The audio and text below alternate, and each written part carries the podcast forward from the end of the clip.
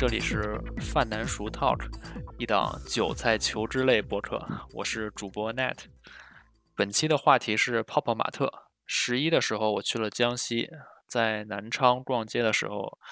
因为知道有一款新上市的盲盒是低木的侏罗纪系列，我和老婆还专门去商场找了泡泡玛特线下店，摇了一个盲盒。当时看店里人还挺多的。整个商场人都挺多，嗯，但是泡泡玛特的股价，如果你们关注的话，近近一年多都是一路向下的。看来投资人和粉丝的想法还是不太一样。那么我们从投资和交易出发，具体看一看这家公司在不同维度上现在究竟是怎样的一个情况。今天和我们讨论这个话题的嘉宾是柯南。灰姑娘基金基金经理，他是我们第一期请到的嘉宾。上次请到柯南，我们聊的是他的一些早期经历，从一个非金融专业毕业的学生到自己做研究投资，到进入基金行业，呃，成为正式的研究员，到成为基金经理，目前在经营自己的基金。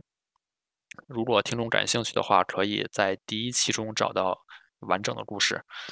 OK，那呃，柯南跟大家打个招呼吧。哎，大家好，哎，大家好，那个那雨辰好啊，经常跟雨辰一块踢球，然后也是第二回参加雨辰的那个节目。对，谢谢。嗯，呃，我先和听众说一下我我自己个人对你的一个印象吧。呃，因为我只知道你近些年一直是在做自己的基金，然后你擅长的方法呢，就是去找到一些角度，非常深入的去挖掘信息。像你比较著名的一些呃投资的例子，比如说之前的复星医药、呷哺呷哺、富途证券等等。当然这些是我呃个人比较片面的了解吧，呃，所以还是希望请你呃跟还不太熟悉你的听众简单的介绍一下自己。哦，大家好，因为你跟雨辰有录过一期，我自己那个就是大概情况吧，主要就是跟很多。呃，可能想从事这个行行业的那个朋友和那个听众，就是那个就是那个聊聊我是怎么进入这个行业，以及我对进入这个行业这些问题的那个理解。然后咱们今天可能会聊那个潮玩嘛。然后呢，我呃我对这个行业是那个很感兴趣的。然后其实我们投资方法就是我会买一些相对来说我理解比较深的一些行业，就是它可能不光是说一个信息多。就也包括，比如说，就比如说信息多，它也可以，它就是，比如说它可以，它可以，它短短期那个搜集的多，呃，我觉得跟理解深它有区别，这也是很多投资者在实操中他遇到的一个问题，就他会把信息多，然后他误认为他是理理，他对这东西理解到位了，这个这点是确实是我刚才这其实是是有问题的。对，刚才我说的呃不太准确吧？啊不不没没没没事没事没事，因为因因为我去很多节目我全这么说，然后因为我跟雨辰呢是踢球时候那那个认识的，然后来雨辰这节目呢，我也希望能聊点就是比较干的一些那个东西嘛。其实其实投投资行业就是说，比如说从业者有时候经常见面就那么说嘛，就比如说我了解多呀，但是我我个人认为呢，就是他这个多跟深呀，它有区别。就是我个人是是这么认为，当然我平常也不太说嘛，因为很多同行吧，你说低头不见那个大家抬头见，大家就出来吃个那个那个烧烤。但我觉得我这个跟雨辰见面呢，我觉得雨辰是一个比较很认真的人。谢。包括他踢球也他踢球这种风格，所以我觉得既然有一个认真的话环境呢，就咱们其实可以进行一些业务方面，就是他可以更深，就是他可以更深一些的那个探讨。主要是这个，他毕竟因为我觉得雨辰他也想做一个偏。就是他还是想做一个能给听众带来一些收获的那个节目，它不是个娱乐化的节目，这是我大概的定位啊或者理解。嗯，好，谢谢。那么咱们先从一个简单的问题引进来吧，就是你自己买过泡泡玛特的盲盒吗？呃，应该还买过，还还比较多，但是我闲鱼可能就是买那个二手的多。哦，就我我我我有些特定款，我比较想要。哦，就是你。你是看到了哪个是你特特特别喜欢的，你就直接去淘，从二手上面淘。对，然后我抽盒一般都是那个送人的。啊，就是就就就比如说我跟，比如说我有朋友来来找我，然后可能你像刚刚刚才也是，本来可能跟雨辰能早点录，然后我一朋友他来找我，也是一年多那个没见了，然后就一块儿那那个吃顿饭，他也挺忙的，然后他是从事那个足球那行业的，天天就是老脸去哪儿万一被那隔离了，然后那个碰不到嘛，然后所以也是那个今天也是碰面嘛，然后他是他是那个男性，然后我就没没有带他去买盲盒，如果是比如说一些女性朋友来找我，他要比较喜欢啊，可能就就会就比如可能就就会找一块马特店给他买盲盒，呃，上就原来霞浦那个 CFO 啊。刚离离职那时候啊，嗯，我记得是跟他去，也是去哪儿，那个那就是去哪儿，那个就是边逛街边调研嘛。当时就找了一个找了一个泡玛特那盲盒送送他，我记是那个斗罗大陆，我没有记错，应该是这个。嗯，我我自己呢，我本来是也不买盲盒，然后是我老婆拉着我去买，但我老婆本来也不买盲盒，是她同呃单位的同事。公司的同事买一堆小姑娘嘛，小姑娘买，然后带着我老婆也买，然后我老婆带着我也买。我现在家里边有也不是特别多，十几个吧。嗯，对，对我们我们的情况也是可能会呃看到哪儿喜欢的款，去呃可能会去抽一个，然后也可能会去二手店里面就二手的平台上面去淘一淘。而且二手这个点也是泡泡玛特这个公司在思考怎么去做的一个方向吧。呃，它是它正常的一个那那个环，就是跟跟那个它正常的一个那个产产品环产品那个环节快差不多。就本身比如说买那个东西，他可能是一段时间不想要了，就会以二手方式那个清掉。然后呢，这个这有两个问题，一个是他不喜欢了，还有一个他想腾那个空间。就比如说他的空间有限，他想把这东西卖掉，再换他更喜欢的那那个那个，就是更更喜欢的那个新的那个产品。这两者因素有时候都会有，然后也会有些其他的，比如说弃坑了就那个不玩了。对，但是那个就就就就玩具来说，因为一个是玩具相对来说它的消耗率是很低的，就它其实它不太像其他产品，就是它不太容易被那个消耗。就是它就如果它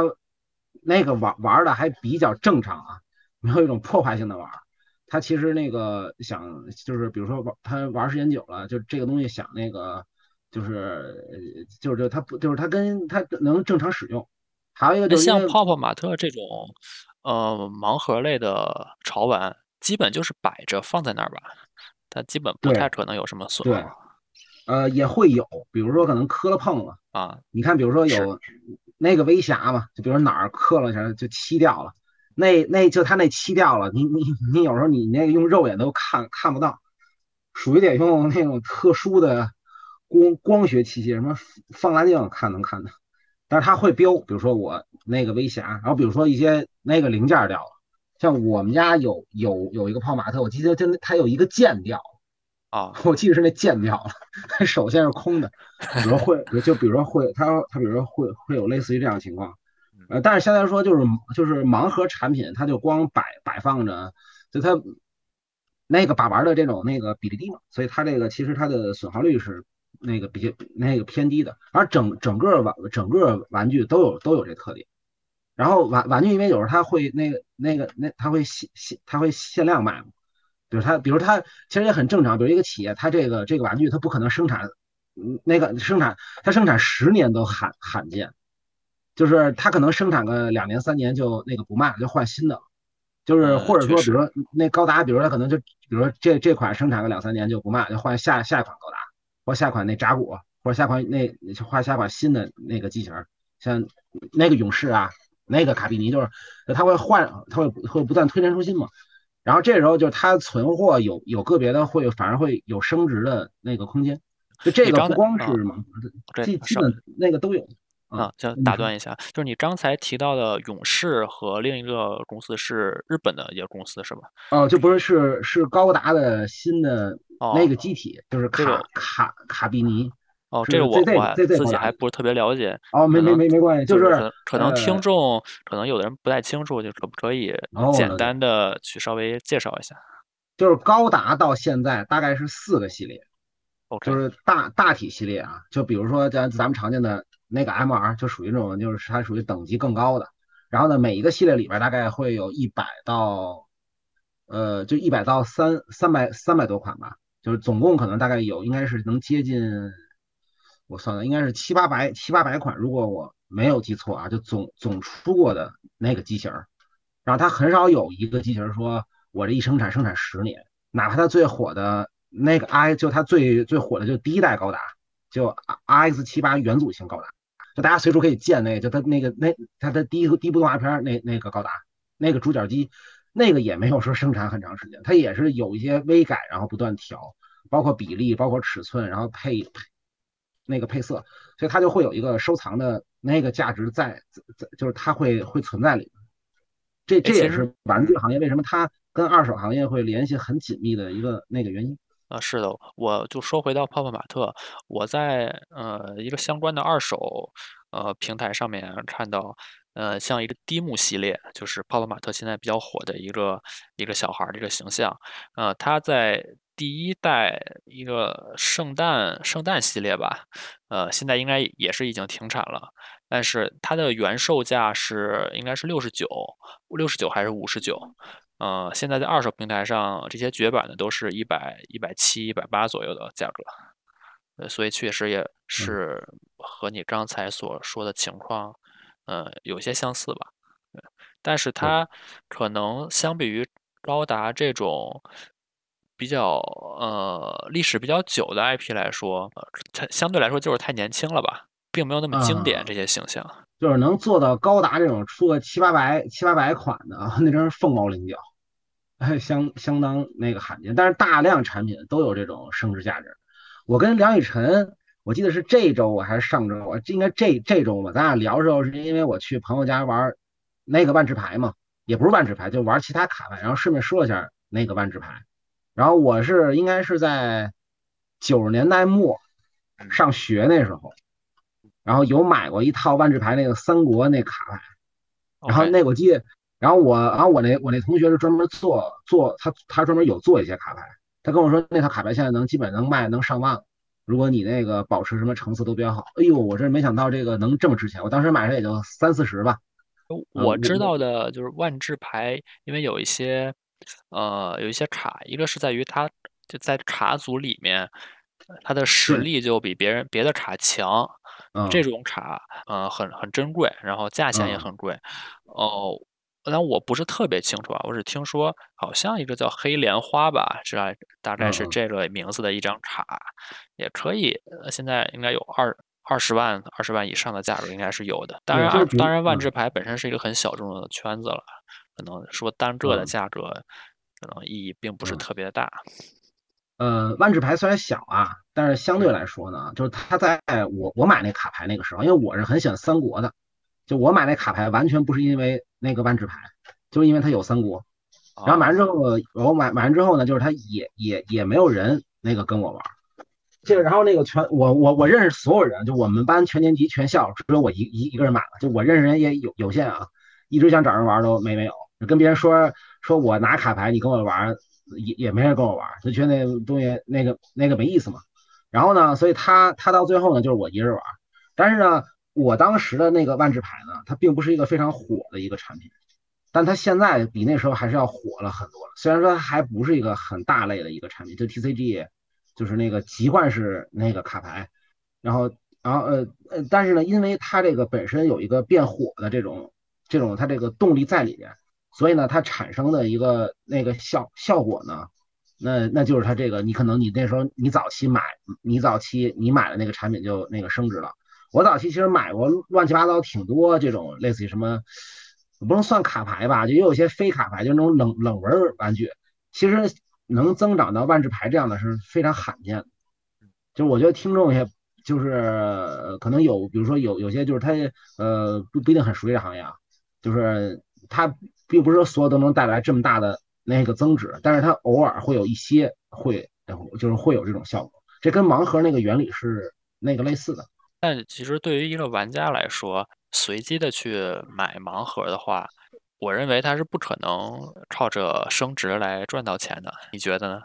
呃，这有一个就是说专业那个玩家，但是专业专业玩家呢，就是说很多人呢，其实他靠靠玩玩具也也挣不了特别多的钱。一个是他的这个本身这个品类的，那个他做做交易的这个他做做交易的这个它的这个价价价格就比较低嘛。比如比如股票你看准了，你可以一买，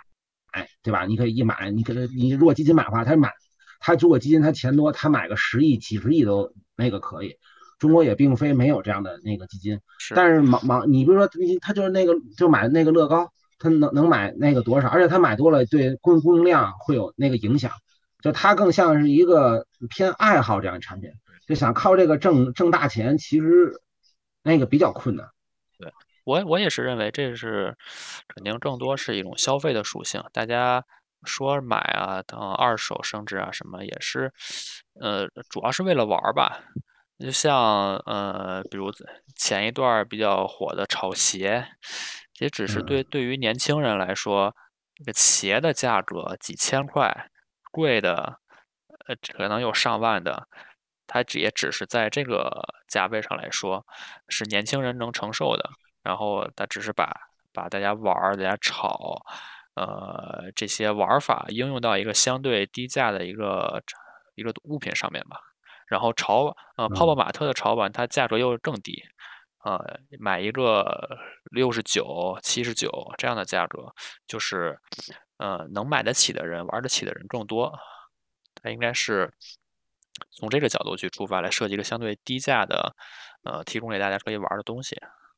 对，就是，但是我我觉得这个它有一个很有意思的问题，就是就是说这个这个行业它到底真实需求有多少？对，这是个很关键的地方。这这个是我觉得，就我我觉得是这个这几年，呃，准确说是最近三年吧，最最多不超过四年。就投资行业，我觉得整体在这个事儿上，整体表现啊，就一个整体表现来说，我觉得没有弄得很清楚。就这个玩玩玩具行业，包括一些细分品类，比如说那个盲盒，它到底有多少那个需求？它体现在哪儿呢？就是泡玛特，你大家会发现它那股价，它恨不得都上百了。但大家依然那个疯买，当然我觉得跟整体市场有关系啊。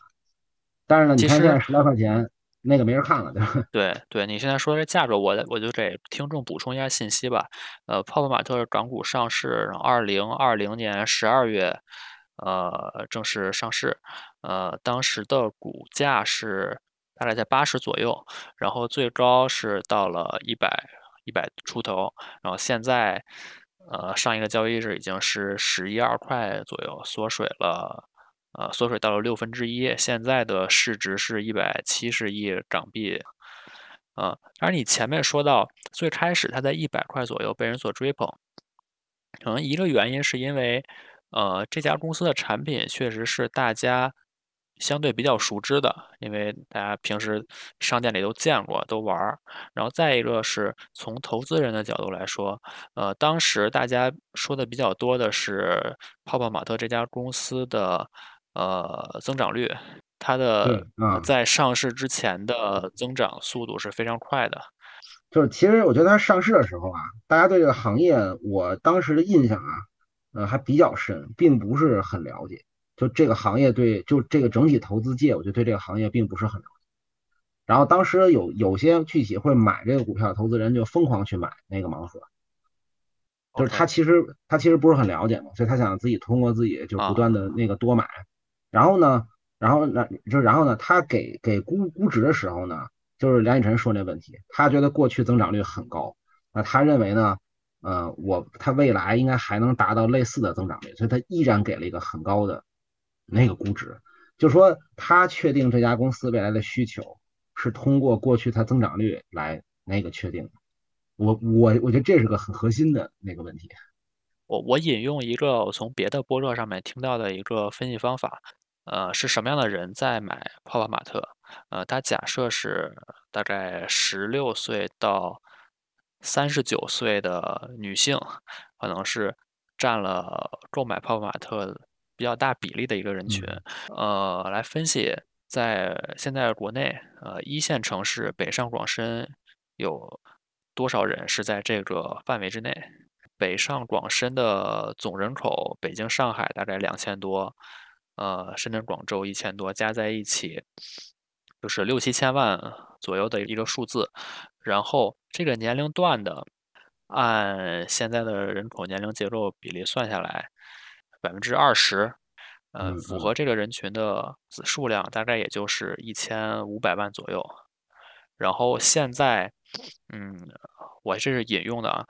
呃，现在泡泡玛特的会员数量已经到了呃四百多万。如果假设在北呃住国内的一线城市，核心购买人群的上限是一千四百万的话，呃，现在已经占了四分之一。那很显然也不可能是所有的人都来买啊泡泡玛特，呃，这个增长空间已经变得相对小了。而显然现在，呃，随着会员数量的增多，会员的增长速度也会一定会变慢，它所现在所面临的这个市场空间的问题。哦，有了，呃，我刚听了人家，我我大概看法是是这样，我我一般呢也会做一些类似这种，就类似于跟那那个市场的那个精算，但是我我客观说啊，就是我不会觉得这种精算呀，呃，我或者这么说吧，就是我觉得它大方向很重要，就是它实际上它最终你精算的最就是最终你精算的那个。就比比如说啊，就我我对这个事情有一个比较，我最关键的一个判断，就是我认为过去大家对这市场估太高了，然后现在又估的那个那个太低了，这就这是我觉得就是呃呃呃大概是两年前吧，就二零二零年底，我觉得估的太高了，现在二二年底又估的那个太低了。OK，那你可以呃稍微展开说一下你两年前。呃，你认为它估的过高的原因大概是什么？然后以及现在过低是？就是我我我我觉得盲盒这品类啊，它其实就是一个小小型化的那个手办，就它的那个玩它的玩法是有一定随随机概率的，就类似于那个扭蛋或者一些那那个抽奖，或者说原来就是很早就二次元展有的那那个福袋，我觉得听众里边肯定有喜欢那个那个二次元的。就我觉得北北上广深那个动漫展全都搞那福袋，就他那个无法不那个无法能卖掉那周边，他基本都给你塞袋里，就是那不就跟盲盒一样嘛？就算是很早形态的那盲盒，然后福袋还很受欢迎，就便宜，然后呢，他给的东东西他又又又是一个很好玩的那个玩法，就是因为这个这这个这个玩法是有生命力的。对我好像在淘宝上也买过这这种东西，对，就挺挺多的，就包括那种。就你有时候买一些非玩具，他也这么搞，就是，呃，就是就它其实是一个比较那种，它不是一个突然出现的那个玩法，就是我我我我觉得它核心是一个小型化的那个手办，然后我觉得这个比较适合现在中国玩具行业的消费消费者行业的这个情况。第一，它比较便宜；第二呢，就是然后第二呢，它空间也比较小，然后呢，呃，然后相对来说呢。它出的频率频率也比较快，大家可以收集的款式比较多，所以小型化的手办，我觉得应该会在国内先先起来。这个就是我我个人的看法，就是就是我我觉得比较符合现在的情况。然后呢，它之后可能会变，比如说慢慢会买一些更大型的那个手办，或者一些其他产品，比如说一些那个动漫衍生品，比如就比如比如说像类似于这样的那个产品，呃，就是然后呢，就是这个这种产品。我觉得他在这个玩玩家的这个，就是中国整体人啊，你当然也可以把全球人口也也都算上。我觉得他比例没有很多人想象中那么的高，就是很很就就就是你看，比比如说比如说很多人去买那个像动漫的那些手手办，就就那个几百的，你你看就他再喜欢那个那个他再特别他对那那个海贼王火影忍者，他他再他再再喜欢，他也就会有有一定量。比如，比如说有一个问题啊，比如说，比如说，就有多少海贼王的粉丝啊？就算咱们就算，比如说达到一定程度的忠实粉丝啊，他有多少人会收一艘红那个梅利号的船呢？我我觉得会有一定比例，但是可能这个比例它不会那么高，它也不会特别低。就是你像我，我前两天看那个淘宝，有有一个人做小孩那个床是做成那个梅利号的形状了。当然我也不知道他，我也我也不知道他有没有拿那个版权啊，但我觉得做的还挺好的。但你比如说有多少小孩会去买，就是他会有一个比例，但我觉得没有很多人想象那么高。然后呢？还是一些粉丝的个人行为吧。呃，对，就就对，就就是就是说，对盲盒这种小型手办感兴趣的人他是不少，但他总量不会有那么多。呃，然后呢，为为什么我会觉得现在它又大家又估计低了呢？因为这个产品形态它会变的，就是。那个万代也不是一开始就来做那个高达的嘛，它开始跟田宫一样做那个军模，就就万代是日本的一家呃玩具公司，对吧？我我这样说不知道是否呃准确，你可呃，以给对对，就大是可以说是日。本排名第一的那个玩具公司，嗯就是大概一年利润在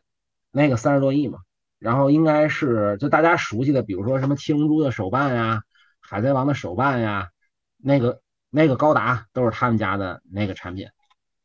这个地方我我刚查了一下，就是万代也是在日本上市的一家公司，它是大概零五年左右上市，呃，当时现在钱复权以后，当时的股价是，呃，我这里看不到了，但是呃，现在是已经是当时的四倍，四倍左右，就和泡泡玛特如果直如果直接去比较它们的股价变化的话，呃，似乎是完全不同的一种情况。不过泡泡玛特也刚刚是上市不到两年，啊、这里边我给雨辰补补充一下啊，就是零五年万代上市那时候，它是跟一个公司合并了，叫那个南梦宫，就嗯是做那个游戏的。然后万代最早也是很多游业务都是那个游戏，就比如像那个基站，就是那个巴布瑞斯特，就他们收购这个公司做的。就他在零五年那个时候呢，他应该很多业务游戏利润是来，他游就是那个万代万代南梦宫这个公司，它利润来源于那个游戏，就当时主要是那个 PS 二嘛。就电子游戏，对，就电电子游戏。然后呢，正好那个时候是差不，虽然不已经不是日本游戏行业的峰值啊，但是它也还算比较高的时候，就整个估值都比较高。它现在的利润跟那时候有很大变化。它现在，我觉得我我觉得他现在八九成利润应该全都是那个玩具，他就是游戏业务利润已经它在很低了。它在一零年左右的时间是它股价最低的时候，相比于发行价也几乎腰斩了。但是从一三年以后开始，它开始有一个持续到现在的一个上升。对，这跟那个它可能受受多多重因素那那个影响，因为一一个是呢，就是它这个公司，就咱咱不说市市值啊，就比如说看任任天堂的那个股价，呃，就是大大家会发现它的峰值应该是，就比如那个那个索尼的，就出 PS 的，应该是在就 PS 时代最辉煌的时候，大概就是九八年那个九九年那个时候。然后那个时候是因为那时候索索尼 PS 那个那简直跟那个如日中天差差不多啊，形容它太太合适了。但是呢，到 PS 二时代呢，就发现其实它这市场没有那么稳固嘛，加上当时网呃，当当然那那个网游开始兴起了，然后 PS 三呢就发现更不行了，那差不多就是零五年那个前后那个时间。然后呢，就是你再往后呢，到 PS 四时代就发现更加那个不行了。然后呢，万代应该游戏业务的低迷呢，也基本是就它主机时代快要过了，就整个日本游戏行业踩这个那个网络游戏是踩踩空了嘛，就是基本被美国公司啊，像那个那个暴雪，呃，做那个魔兽世界的，然后包括像英雄联盟，就是被腾讯收购的那个拳头被这被这些公司占了。然后，所以它本身就是它这也是玩具行业分析有时候我觉得它会比其他行业更难的一个原因，它那个各种东西它那个交织在一块儿比较复杂。就是就是其实玩其实我个人认为啊，就是如果他看玩具行业，他不看动漫，我觉得他想看好的概率是比就是偏低的。对，当然这有点可能说有点有有点题外话了，就是说嗯，就就就就说呢，就是说这个就是我只是说一下，就是说这个就是说这个就是说这个，我觉得万代这个股价四倍增长啊，它是有点被那个低估了。如果单拆玩具玩具业务，我觉得是比这个要是要高的。就是它涨四倍，也就是被低估的。它玩具本身，呃，你所认为它的增长应该是要高于这个四倍所表现出来的东西的。但是我没有精确的算过。啊，OK，但是我我我应该看过，比如说像卡那个卡普空的，就挺应该因为像像游游戏我还挺喜欢的，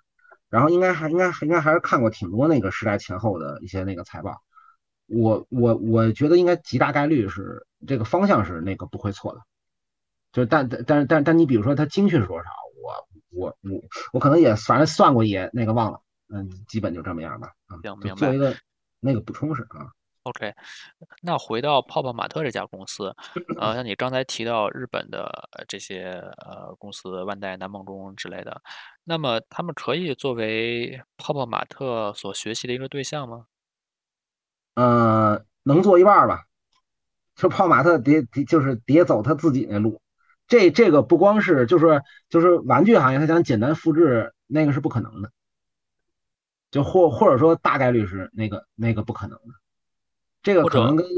这个可能跟游戏行业是那个类似的，就是他不不同时代的玩家喜欢的东西，那个就是他并不太一样，他很难就是说，比如说这个东西过去二三十年前某公司做过，然后我在做一样的产品，呃，很难的。呃，同样的产品肯定是不行的，但是我从你刚才，呃所说的里面，呃，试图去总结一下，就是泡泡玛特如果他想改善自己的情况的话，他必须要去尝试一些别的东西，而不能只是局限于现在所做的盲盒这些业务。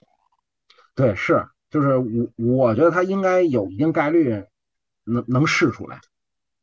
然后呢，这也看量级嘛。比如说他试的非常成功，他现在其实也也在试很多嘛，像蒙蒙利呀，包括他出那个 Hot Toy 那个真人版那个玩具嘛，就那个巴斯光年的。嗯，然后肯定投资者对这事儿兴趣并不是很大嘛。就是这个，嗯，然后呢，我呃，我觉得也挺挺挺就是也那个挺有意思，就是玩玩具行业其实并不是一个。怎么说呢？就是我觉得不是一个研究起来很很简单的那个行业，就它难难度还是有点偏高的。然后呢，它其实比较适合一些就是对这个行业很感兴趣的人，就是它有点偏垂直类的那个。但是它在过去两年，它成为一个很大众化的那个投资品嘛，特别是坤哥是吧？这个易方达是什么？我不太清楚。啊，就原来易方达的那个张坤哦哦，就是应该是很明星的基金经理吧。就是人家开始买了，对吧？那这个 动静就很大了嘛，对吧？当当当然了，人家买多少，另外人家是原因买，人家是什么目标买，对吧？那不知道，但是能确定就是他肯定是三十多以上那个买的。当时说的时候，他那股价基本都基本最便宜最便宜也也三十多。嗯，然后然后呢，我我我我我觉得呀，这可能对当时市场是有一定那个刺激。就他在前过去前两年成一个。很就是它那个大比较偏偏大众化的这样的一个那个投资品，OK，一般这种时候它带来很大的这个认知上的错误的概率就那个比较大。嗯，这个一般指什么呢？就比如说，就是比如说这公司其实市场短期没有那么大，但大家会认为它那个那个很大，就是因为一些知名的投资经理呃买入了。呃，所以这个事件本身让大家更多的来关注。其实也不光是，就大家对这东西很感兴趣，因为新新上，就非常感兴趣，就是关注度的突然集中。对，就股市中其实有时候会有这个这个现象，就比如说一个突然出现一个新投资品种，呃，就那个大家那个非常感兴趣，就咣咣咣过来买，然后发现其实没有想象那么好，然后又咣咣开始卖。像比亚迪当年不也经历很类似这个情况吗？是吧？就是那个，就是巴菲特买之后，咣咣咣开始涨，后来发现好做的没有那么好，又开始卖。后来发现好电动车做的还可以，又开始涨。然后那个发现它电池会更好，就是它有一个这种那个反反复复的那个过程。其实跟这公司本身有时关系没有这么大，人家就正正常做自己那个业务嘛。但投资者他会想的会会他他会想比较多。他们的一般投资者想。跟着知名的体量比较大的基金去一起去买，可能他们会有这样的想法。对，然然后我觉得它是一个群体，就是跟群体就是群体这种那个思想，或群群群体行为群群体意识，就这样的行为。然后这种明星基金经理买呢，可能是这种思潮的一个那个巅峰，就是它一些一些巅峰事件的那个，就是它偏偏向于这样的那个那个体现。但这但我觉得这个现象很重要。就是他可能也多少能解释一些，比如说为什么这个公司它过去上百了，大家依然在觉得很看好，现在十来块钱也觉得那个那个不行嘛。那我从另一个角度来说，就是在呃泡泡玛特股价上百的时候，大家因为非常关注，因为有大的知名的基金经理在买，大家也疯狂来买入。但是后面大家发现，至少价格上面没有没有体现出前面大家所期望的那个那种情况。那么这个时候，是不是整个市场整呃大的基金还是散户都已经对他失去了信心呢，就放弃了。因为前面以为你会那么好，但实际上没有，那我干脆就不理你了。对他会有一个情况啊，就是他会这个开始啊也过过过过度关注嘛，他后来也过度并不是很很很关注了。其实跟熊市那个牛市是类似的，只不过就是它单独于这个整体的这个熊牛呢，它在这个各个股品类上，它又出现了一种那个那个熊牛。我我不知道我这么说，它就是它有有有有点那个那个抽象啊。它它它，但是我我理解是这样，就是它有有有两有它它有两条 K 线在在里边，或者说就是你是指一个是大盘的影响，一个是这个对本身的对自己的影响。对，然后呢，这俩一一叠加嘛，这这个其实现象比比较多见，也没什么神秘的，不光泡玛特嘛，但是泡玛特可能是这种现象算是体现那个比较明显的嘛。然后这里它稍补充一个信息吧，就是在泡泡玛特上市之后，呃，同时期的呃港股的恒生指数，就是港股的大盘，到呃上一个交易日为止是大概是跌了百分之四十，呃，但是泡泡玛特这家公司是呃缩水到了只剩六分之一，啊，我是补充这两个信息。啊，是，其其其其实就是就是就是就是还是挺夸张的。所以有，所以所以所以啊，这怎么说呢？就是，嗯，我我我觉得还是给这个，就是就是我我觉得还是说，就是说那个，我我我呃，我觉得也跟跟跟听众就提个醒吧，就这个投资的那个那个风投资的收益跟风险啊，有时候上下都很大。就是现在现在，我觉得现在熊熊市啊，我这么说啊，我认为现在股价估值是偏低的，不光泡玛特，很多股票我觉得都有这个这个那特点。但我还是说一下，就是说这个，呃，你可你你你可能相对来说，在这个就别人都在一种情绪上头时候，你清醒是很重要。或者说，呃，你刚提到了估值比较低，但估值它并不是影响股价的唯一因素吧？呃，应该是，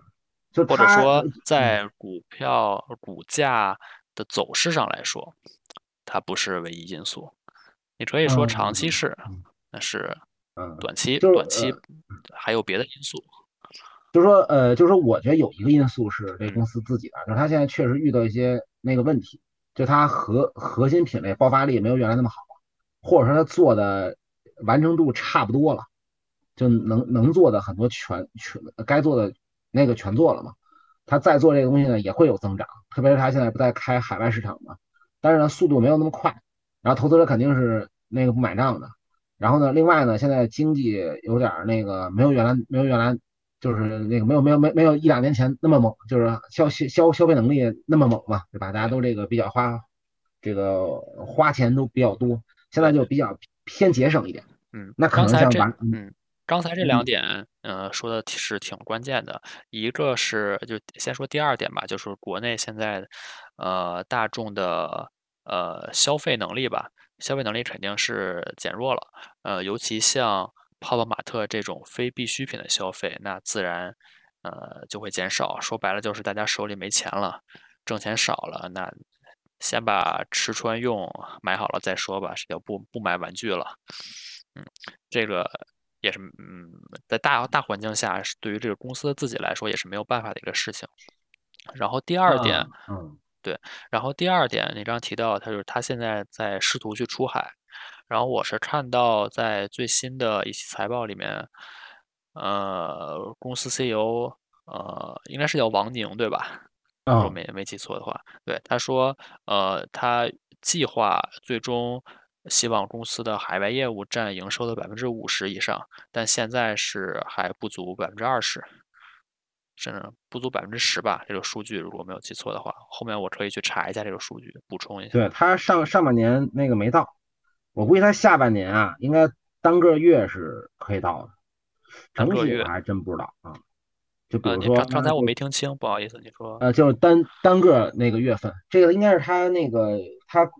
业绩会的时候也有说，嗯，就比如说可能比如什么十一月、十二月可以到，十月可能就。那个那个差点意思，就肯定是越往后，随他开店越来越多嘛，就很容易到嘛。他海海外你说他在海外开店的情况是吧？对它海外肯定增长率还是会那个那个更高的嘛。然后那个毕竟它基基数小嘛，所以它肯定那个比例上来就快。比例然后呢，那快一些。嗯，然后呢，我觉得它到到一定值啊，还呃，就它到到那个值啊，我觉得还是有那个机会的。嗯，但是它这个就是，但是我我我我我觉得泡马特啊，就是它的这个公司的它的它需要一些那个时间。然后我我我相信啊，很多投资者不会去给他这这个时间的。OK，这这大家这你股价不涨，我还跟你玩什么呀？对，就是你，就是你，你看我，我今天晚上跟几个，就是就跟几个，就原来在，就原来我原来不投一段时间那个足球那个行业嘛，原来跟雨辰也有聊过这个事儿。今天跟他们吃饭嘛，好长时间都那个没见了。呃，他们就是总就总说嘛，足球行业，嗯，比如说，因为也今天也来了一些朋友，他不是从事这这个行业的，然后就他总说应该这样，应该那样。我就听他们两边就说呀，其实我说实话，我理解啊，就很多事儿我并不是很意外。就是，嗯，就是你比如说，不是很意外，对，就比如说中国足球，它没有没有没有那么多人喜欢看看足球，也就更没有那么多人喜欢踢。我相信雨辰那点体会是应应该是很多的，就真实到他因为雨辰是长踢球嘛，那到底有多少人真正在踢，对吧？你比如说今天那个下雨，有的人就那个不来了，对吧？就这这这种事儿，其实那个就是那个就是。其实这个老老踢球人应该，但非凡下雨是会去的，是吧？对，就是说，就我觉得飞我觉得非凡还是挺好运动啊。那咱们这儿这这儿就不说啊。啊，行，这扯远了。对，因为对，因为说远了。那我只说啊，你你就说啊，就说我觉得他可能会怎么样，对投资来说很很重要。我相信以我的经验，我觉得很多投资者不会给泡马特这个机会的。就是就是他遇到一些问题之后，他们很多人我估计应该那个就会走。就是就这也是为什么他现在。股价就那个那个这么挫嘛，是吧？其实像这种呃股价的，就上市之后两年的走势，对于很多中概股来说，呃，似乎都是这样的。开始吹出一个比较好好听的故事，但是后面投资人呃全球的投资人对它失去信心之后，几乎就不会再去关注它了。股价是一路向下。呃，是，就是人性啊。很难变嘛，对吧？就当然就是说，雨辰说这个情况我是认同的，很多公司都是这情况。然后具体的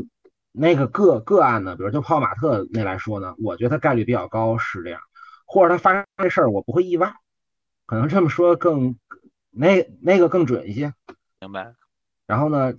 这个其实是我觉得对很多投资者比较重要。就比如说很多投资者他在七八十的时候，他有没有想过，你今天这么看好的公司呢？可能在未来呢，整体市场会出现一波人非常非常不看好，这波人数量还不低，然后甚至可能整个市场都会弥漫这样的那个氛围。那他那时候他拿着七八十这个股票，他是否那个心安呢？是吧？我我我当然我只是说这样一个那个问题嘛，是吧？这听起来还是挺沉痛的，咱们聊点轻松的话题。就是说到他出海吧，就是你觉得泡泡玛特的这些 IP 的，呃，虽然很年轻，但他也造出了一些比较火的，呃，比较火的一些系列。那么当他出海之后，跟呃国外已经流行起来的潮玩去竞争，他是否能占有自己的一席之地呢？国外的。玩家，我不清楚你是否了解，对日本的呃潮玩玩家是否了解？他们会接受泡泡玛特的这样的输文呃这些 IP 的输出吗？其实相对来说啊，我们家玩具里边，我觉得国内玩具大概占一半，就一一半略略多，可能是五成到百分之六十左右这个比例。然后然后日本玩具，就日本手办这些，可能大概占二十到三十，还有些就是很零散的，比如说。那个欧洲的，比如那个乐高，我可能就把它那个归归归类为像它不是那个就欧，但是它是那个北北北欧那那边它的那个公司嘛，然后可能会归就是归为那个类别。然后我我觉得中国玩具的生产能力跟日本差距其实已经很小了，就没有那么那么大了。然后呢，泡玛特的制造方面呢，还是说呃整体制制造设计那个都有。我我我觉得制造差距是最小的，设计弱弱一些，没有弱那么多。然后可能一些，比如说一些，就是对玩具的一些整体的氛围会会会更弱一些。就是比如说像，嗯，怎么说呢？就是，嗯，就比如就就就你比如说它能设，不能设，就是，呃，就或就是呃或，然后就是那就比比如或者说就是他那个他底底蕴会差一点，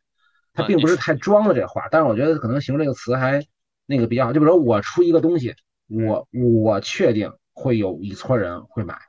因为我确定这里边人就很多人，比如就是你你比如说你你看你你像你像你看你像那个你看像现在就像很多人他会出一些那个就是老玩具那个复刻嘛，就是哪就是就是说像像那种就是可能是我小时候看的那个动漫，我是八八零后啊，我是大家还是对一些经典的 IP 去对付费，对，就是大就是他因为很多玩具设计者，咱不说这种什么什么所谓八零后九零后这种就是他这种情怀问题啊，就是说当他出这个玩具时候。他作为一个生产者，他是确定我出这个东西，他会有一波人他会要的，就是所以所以所以他能去复刻，能去设计。但是国国内呢，他干这事儿他就得那个想一想，嗯，就他确确这个地方我我说说一个点，就是迪士尼的米老鼠，就是永远有人会买它。对啊，就是它印在衣服上，大家都对，这应该是呃论经典的话，没有别的什么 IP 比米老鼠。唐老鸭更经典吧？对，就是玩玩具这个这个东西啊，它经常被误解是只有小孩玩，然后像很多老玩具，其实都是一些成年人在玩，甚至他当那个爷爷了，他也他也跟那边玩呢。就是其实这种情况会越来越多，因为他小时候玩的东西，他长大了他依然会玩。所以这个是很关键的，并不是说他我，并不是说我是大了我就不玩了。我觉得这个不是。那所以说。呃，刚才回到刚才的问题吧，就是出海以后的竞争，那就是说当地人，你认为他还是会更喜欢他所熟悉的经典的他们国家的老 IP，而不会比较难的去开始去买这种新出现的 IP。呃，就是他就是那种像那种虚拟那个 IP，比如那个 Molly 啊或 Demo 这种，它的好处就是它可以随意加那个皮肤。对，就是呃，就就就是就是你比如说像七龙珠，你给他随便套皮肤也能套，但我觉得套的款式绝绝对没有那个，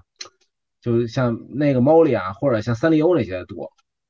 然后呢，它还是有自己的一些特色的。对，你看你看那个万代一番赏，它出的七龙珠的基本都是复刻经典场景嘛，比如打赢弗利萨第一次变第一次那个变身变变身那个超赛，就他会。就它还还还是以经典复刻为主嘛，它也会有一些那个皮肤换装，但是比例也没有那么高。然后呢，反过来说，如果呃新呃更年轻的群体对这些老 IP 如果已经不太了解的话，呃，他他们所占有的这些优势可能也就不是特别明显了。嗯，就是我我觉得它会有一定那个市场，但它不会一下变那么大。啊，你是说新的泡泡玛特这类的？对，就泡就泡泡玛特在那个海外，就，OK，然后它的利润率其实跟国内差不多，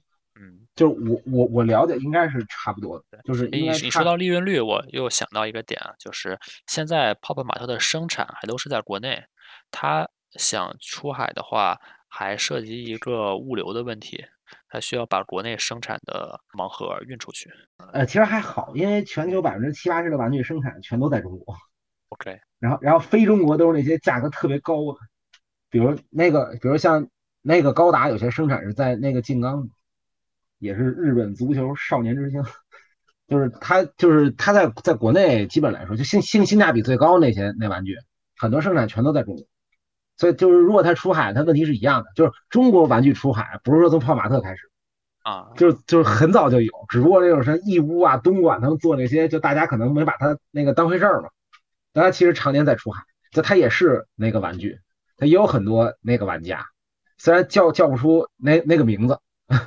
只不过现在只不过现在升级了嘛，就有泡玛特它来出海，就我觉得它会有一定量，然后呢，它这个量可能也不会小，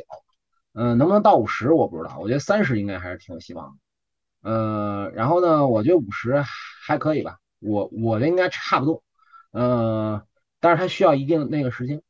那我再问另外一个问题啊，就是从交易的角度出发，因为前面咱们主要从公司的分析和投资的角度来看，嗯，从交易的角度来说，如果像你描述的以泡泡玛特这样的上市之后两年的股价的走势为例，如果你很基于这些信息和分析，你比较明确它在冲高以后，当你判断投资者失去信心以后，它会一路下跌，那这个是否支持着一种做空的交易逻辑在里面？呃，只是说就我来说呢，我会选择在一个我认为比较 OK 的价格开开始买。明白，这也是就是投资交易风格不同所决定的。对，因因为啊，它我只是说大概率会会这样，你说它是不是一定？这个我我自己就不清楚了。那个就是，然后呢，我我个人并不是很喜欢就是或或或者说我对交易的理解就是，我希望我希望交易更简单化一些。就是怎么说呢？就是我我挣的是你把这公司给分析清楚的钱，然后交易呢，只要能够它能够促使这个目标能完成就就可以。嗯，然后呢，它并并不需要在，当然就是说，呃，很多人也包括我自己，我包括我，比如像我们公司那个团队也有有交流过这个问题嘛。就这事儿，其实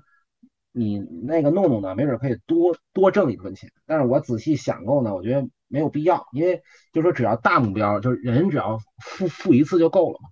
就是你只要能，只要你的大目标能实现就够了。然后呢，小目标呢，它其实弄弄弄太多了吧？你有时候它反而把大目标给丢了。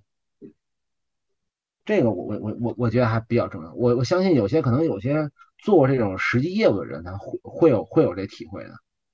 那个就比如说啊，比如说跟足球有点相似嘛。比如说就是把你能你能你能把把人过了就行了。对吧？然后你过完之后，然后你把球传给前锋，就所谓防守反击这种打打法，你是不是要这一种花式给过了？有时候没有那必要，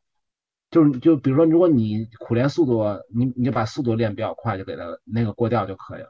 就是找到一种能实现目标的方法就可以了。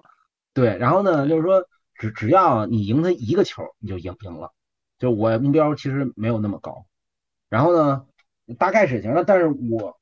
我我觉得泡马特，我一直是觉得它有有一个被投资者会误解的那个风险，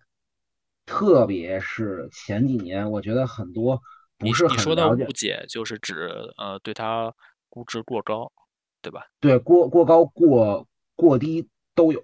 OK，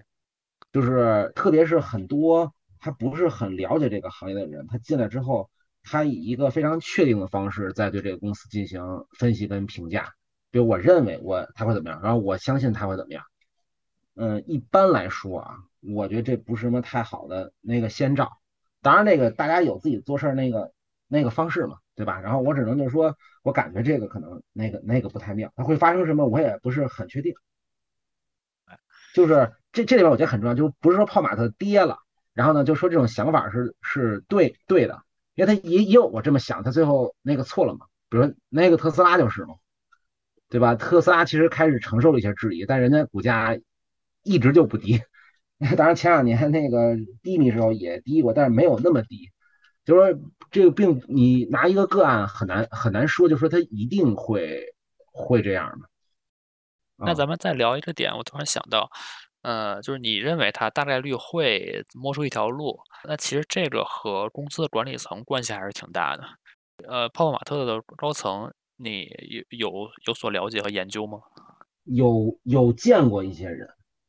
然后有参加过参加过他们一些那个活动。嗯，我觉得那个王宁他们那个老大，你看着他很年轻，但实际上是一个八七年的吧？还是对，实际上实际上实际上是一个很很稳重的。我我我觉得真的很稳重。然后呢，呃，这里边有有一个问题啊，就是我觉得可能对王总来说。就是当然人家是那个大咖嘛，我我我我就一小金经理，但是我觉得小金经理呢，怎么说呢？就是你也可以去这个认真分析一下，对吧？我的工作就是你去分析人家那个那个，比如人家董事长啊、CEO 啊，这个评估这情况嘛。然后我觉得王总可能达到他最好的状态需要点时间，就他就一个董事长这个位置那个来说，他应该也是最近几年是突然起来的。嗯，我觉得可能他达到一个比较好的状态需要点那个时间。就我觉得他跟，或者他跟一些我见过的比他大个十岁左右的这些 CEO 和董事长，我觉得他可能这里边还成熟度还稍稍差一点。就相比于年纪更长、更长的人来说，对，这个就是他有时候年龄更大，他确实会有。就是你像我二十多岁，我跟连晨也什么也说过，我觉得我二十多岁的时候，我作为一个那个投资经理，我我想的问题，我觉得我现在，比如说我现在比我十年前，我就想的那个，真真的是要充分很多很多。就是他说，你说这人牛吗？也也不一定啊。但我觉得他就是一个，如果比如说你这十年你都在用心思考问题。对吧？咱就不说有能做多大那个成绩，就是每天都很认真做。然后呢，我觉得他十年中他多多少少都会会会积累一些那个东西。然后这个，嗯，这个有有有时候他年年轻啊，嗯，会会有有有有点问题。那对于王明这个创始人来说，八七年出生，呃，到现在三十五岁，其实这种公司的经营过程中，我并不认为他。犯了什么很大的错误？不，这方面做的还可以。呃，就是拿股价来说，现在缩水了六分之一，但是我认为，嗯，并不是他的问题吧？因为这个行业也很像前面前面咱们分析的，有这个行业有整个大环境的因素，这些这些因素是很难，呃，很难去抗衡的。呃，就他可能有点就是我自己的那个分析吧。就我，我觉得董事长他对比的应该是其他那个那个董事长，比如就我就比如就那个王林总的情况，那肯定我觉得比大多数八零后人家要成功很多嘛。咱们就以一个各种标准来看，人人人人家基本都要成功很很多嘛。但是呢，他作为一个，你既然你买这个公司，你在评价他，是因为他是泡马特的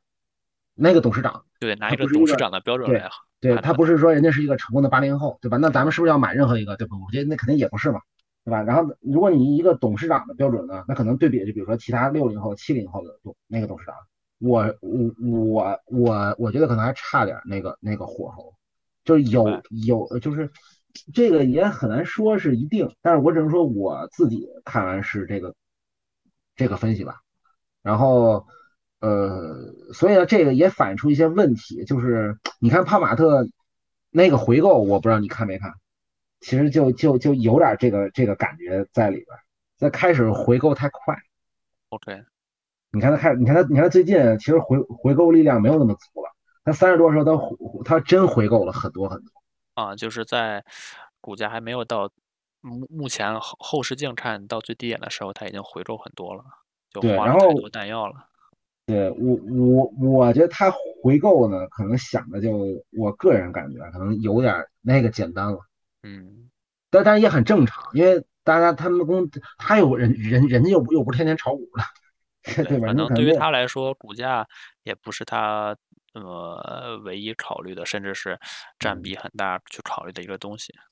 但是我觉得他有一点我是有点把握的，我觉得他可能没有想到这个公司可以跌这么这么多，就是曾经这么看好我们，你现在突然又这样。当然也有整也有也有整整体行情在在里边。这这就就说这个是我现在就当然这个不是说光不光是那个回购啊，包括我觉得做那个玩具，比如他在盲盒，我觉得停时间稍稍微有，我觉得有点长了。他的想法呢，可能是他觉得像盲盒这个产品，我能给他开发的更好一些。我觉得他也确实这么做的，他想的也有道理。嗯，但是呢，可能有些新方向啊，我觉得可能会那个更好一点吧。当然，当然这这个这个当然这个可能是一些具体经营问题。我其实很少经营上给一些公司。什么提一些